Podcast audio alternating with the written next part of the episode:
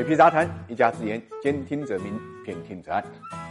不比不知道，一比吓一跳。受到新冠疫情的影响呢，越南进行了近三个月的防疫风控措施。由于大量工人所处的南部工业区啊是疫情爆发的中心，这对越南经济造成了巨大的冲击。谁也没想到的是，随着疫情的好转，越南胡志明市和周边省份好不容易等待了解封，但是却突然出现了一波工人返乡潮。因为对新冠疫情产生了恐惧，越南工厂的工人在解封之后呢，不但没有留下来，反而呢加速了逃离工业区。回到了乡下。据说越南政府啊，通过发短信给工人，试图结束他们的返回工作岗位，甚至不惜出动包车接回工人。工厂呢也纷纷寄出呢高薪福利呢留工人，但是呢没有起什么作用。据估计，这次大出逃规模可能呢超过两百万人。这样一来，很多工厂就面临着被迫停工的窘境。不但经济重启成为一种失望，而且还会进一步加剧越南工厂乃至全球供应链的紧张危机。这个和中国重启供应链之后，不管是企业。也好，还是工人也好，都加班加点的，形成了鲜明的一个对比。这么做后果是非常严重的，因为越南在全球消费经济中扮演的角色啊，涉及的范围很广，包括服装、鞋类、家具、电子产品等等。那么从美国来看，目前啊，越南已经是美国第二大的服装和鞋类供应商，仅次于中国，而且依赖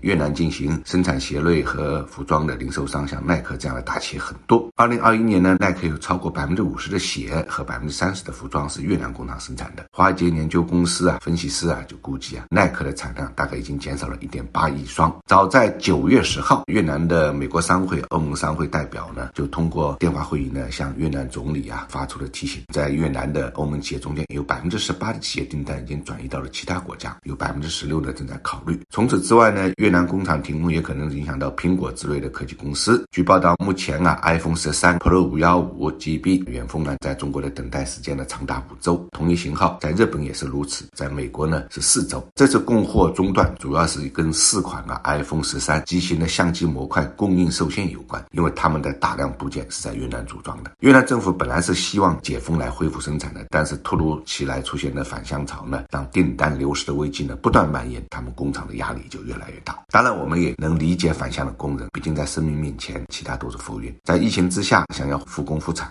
那么第一步防疫必须到位，安。全有了保障，大家才会没有后顾之忧。